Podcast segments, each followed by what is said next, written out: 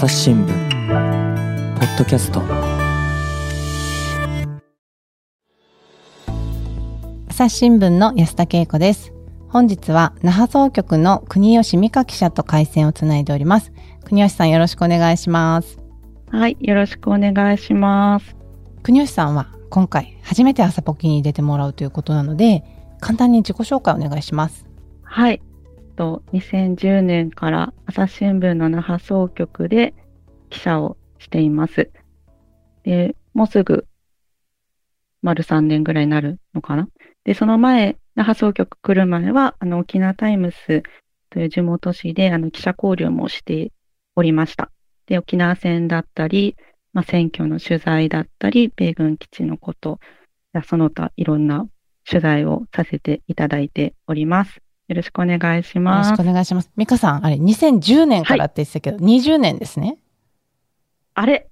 すみません、2010年は入社です入ね。社ですね2010年に入社して2020年から那覇総局で勤務あ、そうです。えらい年上になってしまいました。はい失礼しました。なんか私の方が詳しいですね美香さんより本当ですね？すみません、はいよろしくお願いしますよろしくお願いします。今回のテーマは沖縄の女性の戦後史ということなんですが、はいあ確かにその沖縄の戦後史っていうとこれまでもあの米軍基地とか沖縄の経済とかあと文化とか、まあ、そういった面からは様々なゲストに、えーお話をしてきてもらったんですけど女性史っていうと初めてだなと思ったんですよね。そうですね。なかなか朝日新聞の加工記事とか見ても、沖縄の女性誌っていう枠組みで探す記事っていうのはなかなか見当たらなかっうんうんたですね。はい。これを国吉さんがそこに注目したのはどうしてですか？そうですね。あの、まあ、2020年から那覇にはい赴任してるんですけど、その時、赴任したばっかりの時に、あの、取材した一人の女性のことがきっかけで、うん。興味を持つ、うん、ようになりました。その女性というと、どういう方なんでしょうか？ですね、あの、地元紙の沖縄タイムスで、あの、編集局長もやられていても、方なんですけど、由井明子さんっていう女性の方の、が、まあ、ちょうど赴任した時亡くなって、その記事を取材したっていうのがきっかけですね。ゆいあきこさんという方の、あ漢字は、この理由のゆうに、井戸の井に、はい水晶の章に子供の子で、ゆいあきこさん。地元紙の。沖縄タイムスの記者だった方で、編集局長もされた。そうですうね。んはい。彼女が記者をしてた時は、まあ、1955年から、沖縄がまだ米軍統治の時ですね。統治下の時に記者をやられてたぐらいの年代と考えていただけたらうんいいのかなって思います。はい。女性の編集局長っていうのは、あの、沖縄タイムスでも初めてだったんですよね？はい、そうですね。初めてで、まあ、あの、いろんな表記をされる方で、全国初の女性編集局長っていう表現をしてるとこもあるんですけれど、まあ私も記事を書くときに確認を方々回って、新聞協会とかも聞いたんですけど、記録がちょっと定かではなくて、あの、記事では一応全国でも、今でも珍しいっていうような表現にうんしてます。うんはい。で、ゆいさんの取材をすると、どういうことが分かったんでしょうか、そうですね。なんか、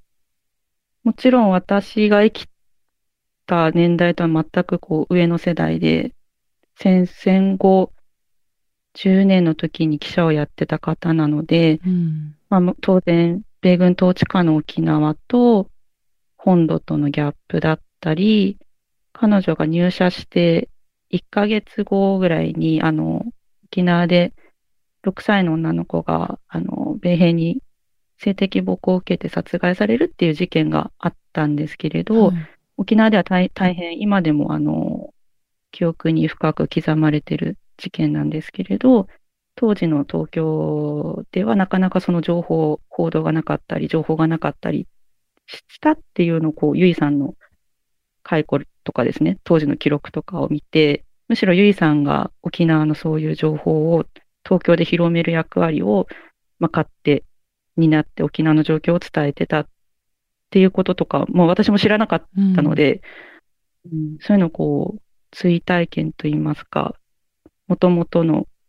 なんですかね、ゆいさんがどうやって戦後の沖縄に向き合ってきたかみたいなのをこう、一緒に体験するような作業をしてました。はい。ゆいさんご本人は、その、東京で主に取材をされてた方なんですよね？そうですね。あの、当時の同僚だったり、いろんな人にも話を聞くと、まあ珍しいパターンで、ほとんど東京で、あの、取材活動をされてた方だったそうです。うん。はい。で、そのゆいさんが力を入れてきたのが、沖縄の女性に関する記事を東京でもたくさん書いてきたっていうことですか？そう、多分、いろんな分野の記事を多分彼女は書いてると思うんですけど、まあ、一つ代表作だろうっていうふうに言われているのが、あの、沖縄の那覇の出身の女性の半生をこう、地上伝的に、うん、あの、企画、連載した那覇女一代記っていうのがあるんですけれど、そのゆえさんの半生だったり、その当時の時代背景っていうのをこう、一緒に追体験していく中で、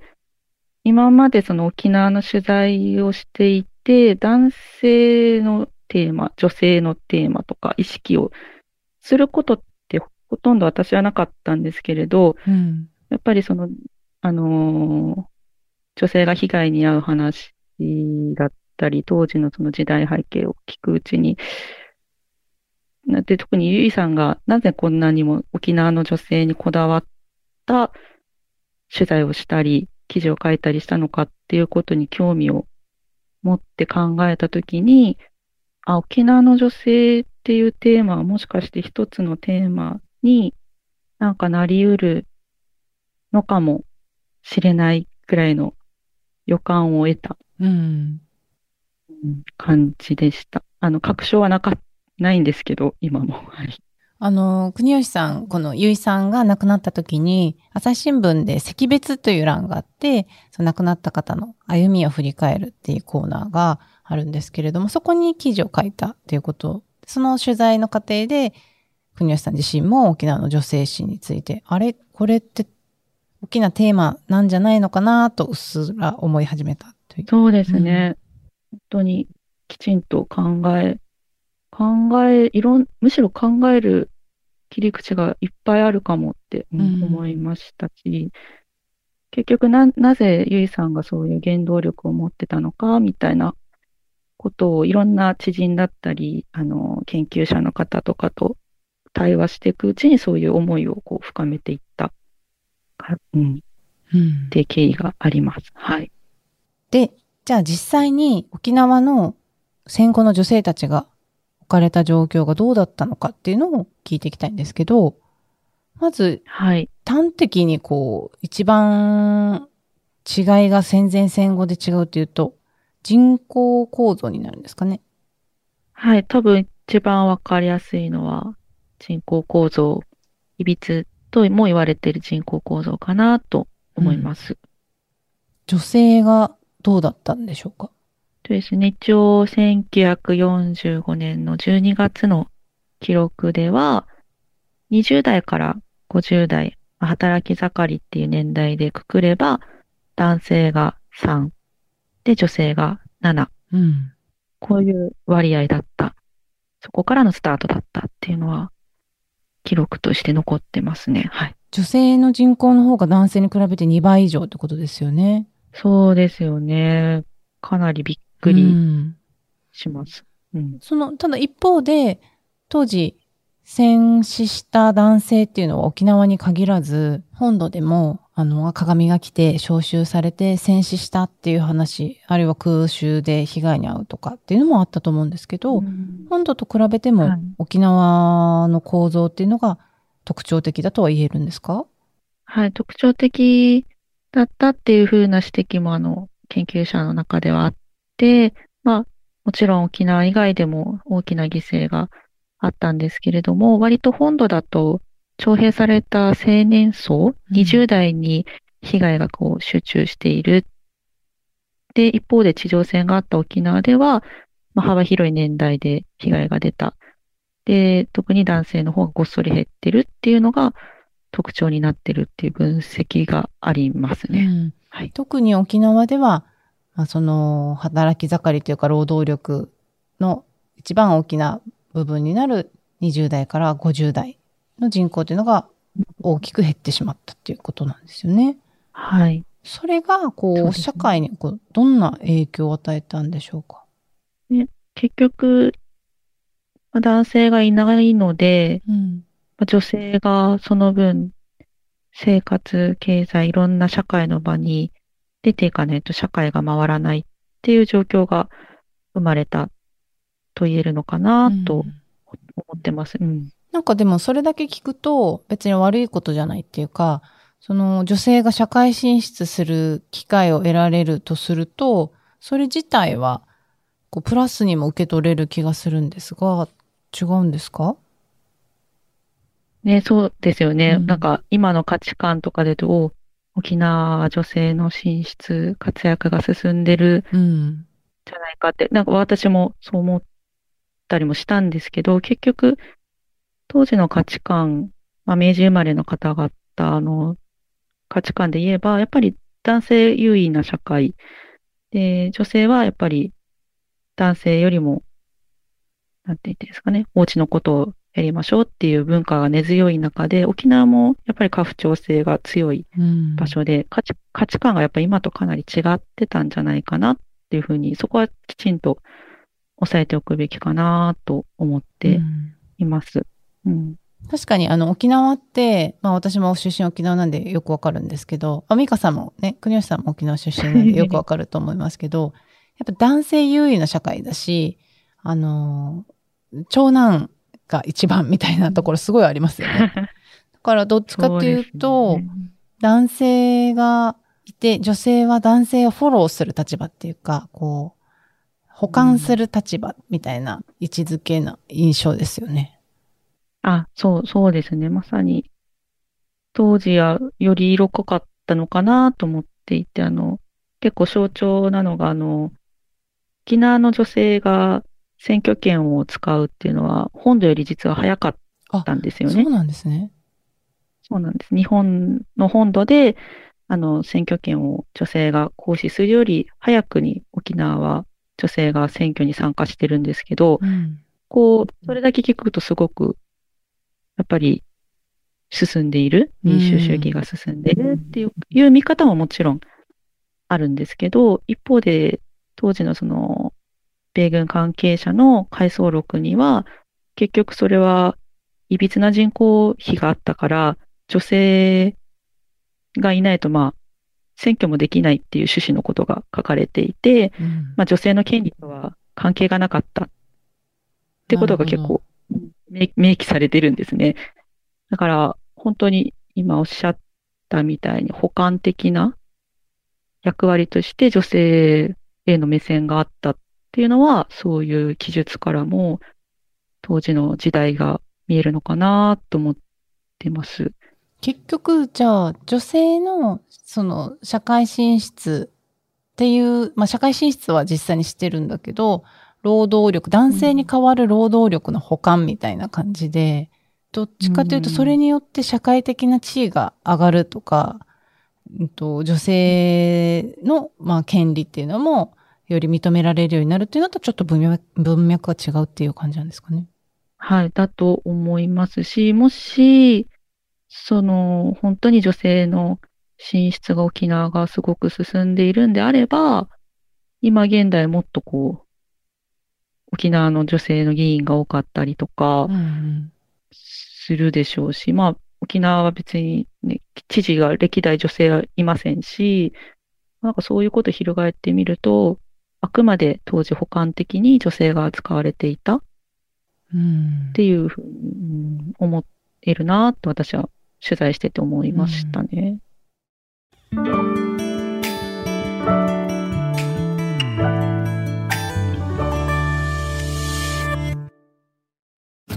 ながら聞きできるポッドキャストって私の生活スタイルにちょうどいい。朝日新聞のニュースレターに登録すると編集者が厳選したニュースがメールで届くよ。思いがけない話題にも出会えるよね。ちょっと新しいニュースの読み方朝日新聞じゃあ実際に労働力としてはどんな風にな場で働いてきたんですか？沖縄の女性っていうのは。そうですね。一番、まあ、生活の場なんで、まあ、市場、今では市場になってますけど、その始まり、戦後直後に闇市的にこう、生活雑貨だったり、米軍の払い下げ品をこうリメイクしたお洋服を作ったり、うん、ジェラルミン、ジェラルミン製の夜間をこう作って雑貨売ったりっていうのを始めたのは女性たちだったと言われてますし、あとは基地建設とかにも結構女性があの参加してた、加わってたっていう記述はありますね。基地建設ですか？そうですね。あの、基地の中での建設で、まあ、割とダイナマイトを使った作業とか、本当大きいブロックを運ぶとか、そういう重労働、いわゆる重労働、汗をかくような場に女性も参加してたっていうのは結構私も意外だったんですけど、女性が労働力として肉体労働にも従事してたっていう側面はあった、ありました。はい。あとは一方でやっぱり女性っていう性を使った産業っていうのにもかなり多くの人が従事してたっていうこともあるんですよね。そうですね。あの、復帰直前の琉球政府のあの調査があるんですけど、そこでは結構売春関連で働く女性が約7400人いたっていう記録も残っているので、うん、そういう場でも女性が、なん、なんていうんですかね、にな、そういう役割を担っていた。うん、なんかこう、これ、ね、女性の社会進出、社会的な地位の向上につながっていれば、また違ったのかもしれないんですけど、そうではなくてっていうところがね、うーん、と思うんですけど、あと、あの、やっぱり、一番その沖縄の女性の戦後史といえば大きいのは、やはり性被害に遭ってきた、その米軍基地関係者絡みのそういう事件に巻き込まれてきたっていうところもあるのかなと思ったんですけど。うん、そうですね。なんか今話したのは、まあ割とたくましい女性たち、うん、戦後の復興でこう、生活や経済の場で頑張ってきた女性のイメージだと思うんですけど、うん、一方でやっぱり、はい、米軍関係者による性的被害っていうのは、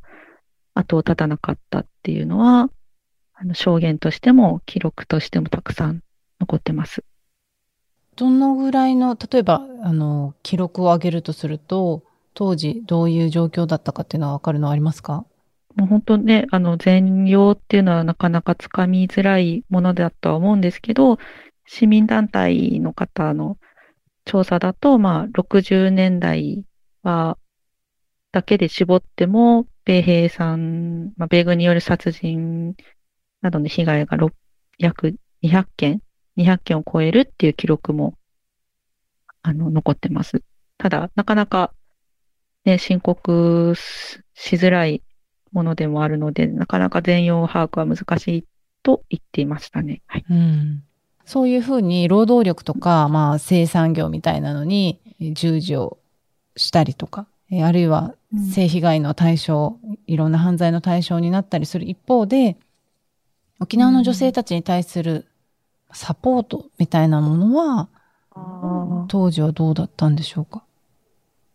そうですね。なんかこれ自体ももっと多分掘り下げた方がいいなって私取材してて思ってまだ途中なんですけど、はい、これ多分沖縄に限らずなんですけど、当時やっぱり戦争によってあの、母子家庭がかなり増えていた、うん、たんですけど、沖縄でもやっぱりその、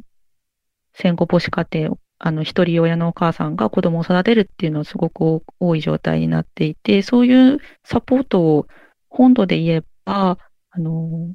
1947年に児童福祉法っていうのができて、こう、一人親のお母さんと子供を一緒に保護して、施設でこう、自立を一緒に、あの、支援する母子寮っていうのがあったんですね。うんなんですけど、沖縄その当時米軍統治下であって、で、その母子寮がない状態だったっていうのは、わかりやすい、こう、サポートがなかなか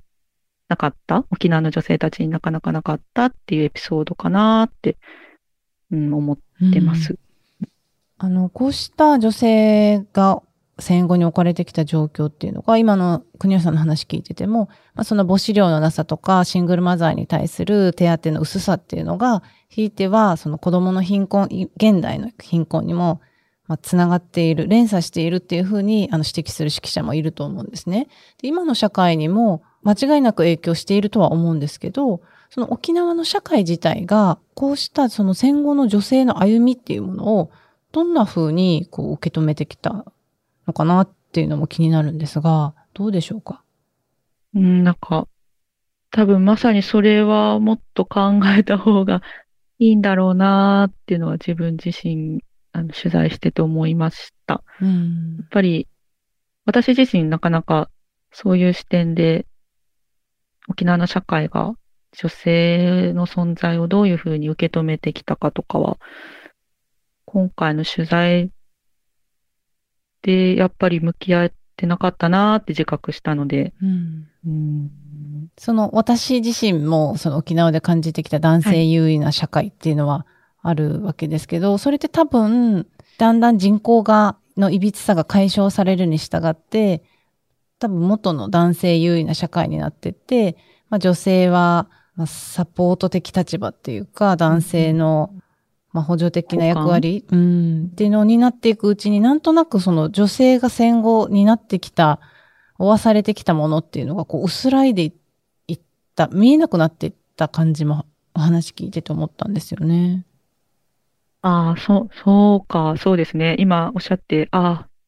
なるほどって今せ 整理しながら。いやそうだなと思いました。だから、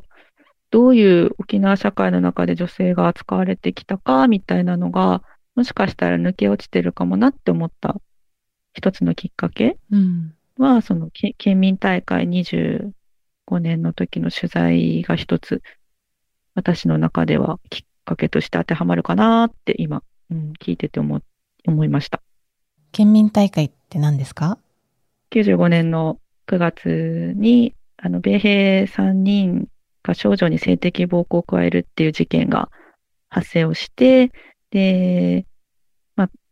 これに限らずやっぱそれまで米軍関係者の被害が積み重なっていた沖縄で、とても大きなうねりになる一つのきっかけになった事件のことですね。で、その翌月に、うん、あの、抗議の声をみんなで結集ししたのが、1995年の10月に、あの、行われた県民大会です。うん。まあ、沖縄の取材をしてると、やっぱり、あの、避けては通れないというか、だとても考えるべき大事なテーマ、未だに大事なテーマだなって思ってますけど、はい。説明になってましたかね、はい大丈夫かしら、はい。その県民大会に関する取材をしたときに感じたこと？そうですね。はい。その県民大会から25年っていうのがちょうど2020年だったんですけれど、うんその時にその県民大会の中心にいた女性たちへの取材をしたんですけど、はい。はい。で、とっても印象的だったのが、その中心にいた女性が言ってたんですけれど、まあみんなあの、抗議の声を上げてるわけです。その事件直後起きてみんな。その中で、ある男性から、これは安全保障、安保の問題であると。この問題は。だから女性問題に歪償化をするなという声を、まあ非難の声になるんですけれども、浴びせられたことがあるって教えてくれたんですね。で、なんか私最初意味がわからなくて、うんうん、なんか、後からこう学学ぶというか、ふ取材をしてる身からすれば、95年の事件っていうのは紛れもなく女性のひ被害であって、なんかそれは女性の問題であるし、そこ、それが賠償かってどういうことだと。うんなんか、今とちょっとやっぱ価値、私が思ってたのと違ってるっていうのでとってもびっくりしたエピソードですね。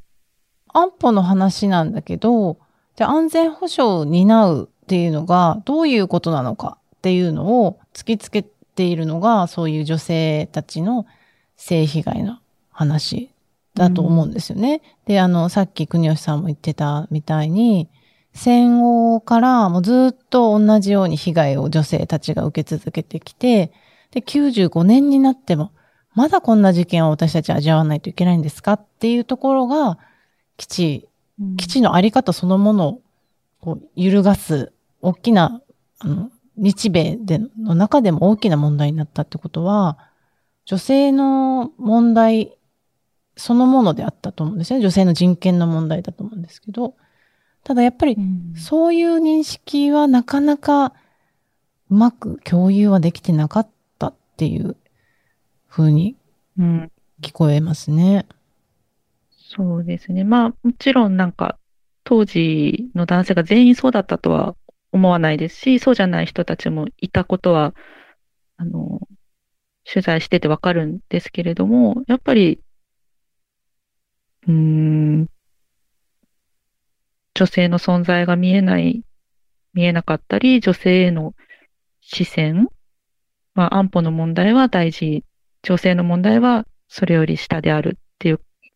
価値観がむき出しになっている言葉ではあるので、沖縄の社会でもそういう安保の問題よりも女性の問題は下であるって思ってる男性がいるんだっていう、こうね、うんなんですかね、感覚がすごい伝わったし、あ,、ね、あれからどうな、どう変わったのかっていうのをきちんと考えるべきうん。だなーってすごい思いますね。まさに沖縄の女性が歩んできた戦後史っていうのが、都合よく労働力に置き換えられたりとか、サポートの立場に追いやられたりとか、なんかそういうのも透けて見える話だなって感じました。で、あ、そうですね。はい。あの、その発言が出たのが、まあ、95年っていうことなので、そこからまあ25年以上今もう経ってるわけなんですけれども、そのうん安保の話を女性の問題に歪償化するなっていう考え方っていうのは変わってきたと思いますか？うーん、なかなか難しいですよね。まあ、わ私がそういう発言を聞いて驚いてるから、まあ、なんか少しずつ変わってきてるんだろうと思いつつも、ある、あの、専門研究者の方が言ってたのは、去年1年、その復帰50年という年で、沖縄がやっぱとても注目を浴びる1年だったんですけど、沖縄の女性に視点を当てた報道やイベントっていうのはとっても少なかったって言われたんですよね。うん、だから、その言葉を考えるとやっぱり足りないし、当時から変わったかって言われたら、もしかしたらそこまで変わってないのかな？なんかそこは考えないといけないなって思ってます。そうですね。私自身も復帰50年を機に、昨年からたくさんあの沖縄をテーマにした話っていうのは耳にし意識的にもしてきたんですけど、ただ私自身もその沖縄の戦後史の中に女性っていうのが一つの大きな要素なんだか、不可欠な要素なんだっていう視点がなかったなって一連のお話を聞いてて思いました。そうですね。多分もっと、もっとテーマできると思います。はい。わかりました。国吉さんありがとうございました。ありがとうございました。は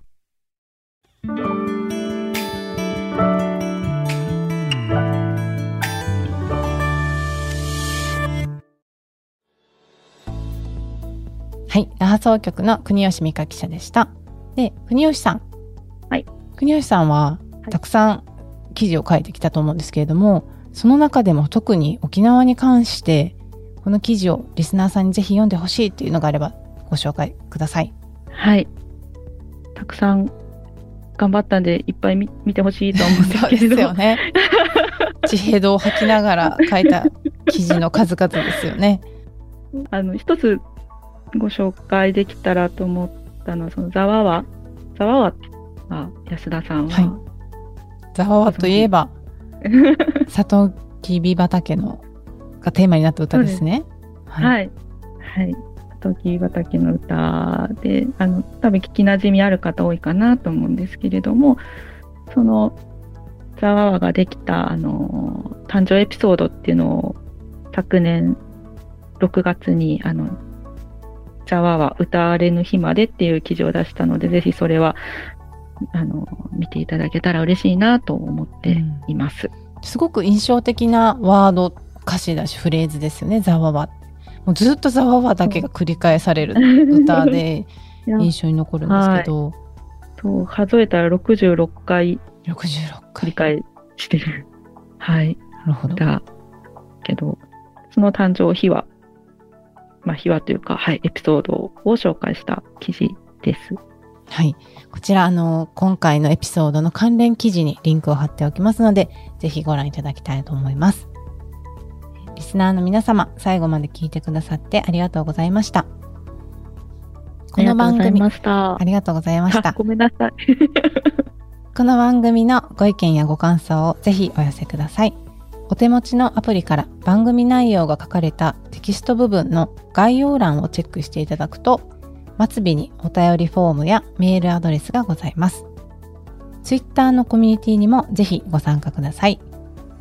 また、朝ポキではメルマガも配信しております。こちらもご登録よろしくお願いします。朝日新聞ポッドキャスト朝日新聞の安田恵子がお伝えしました。それではまたお会いしましょう。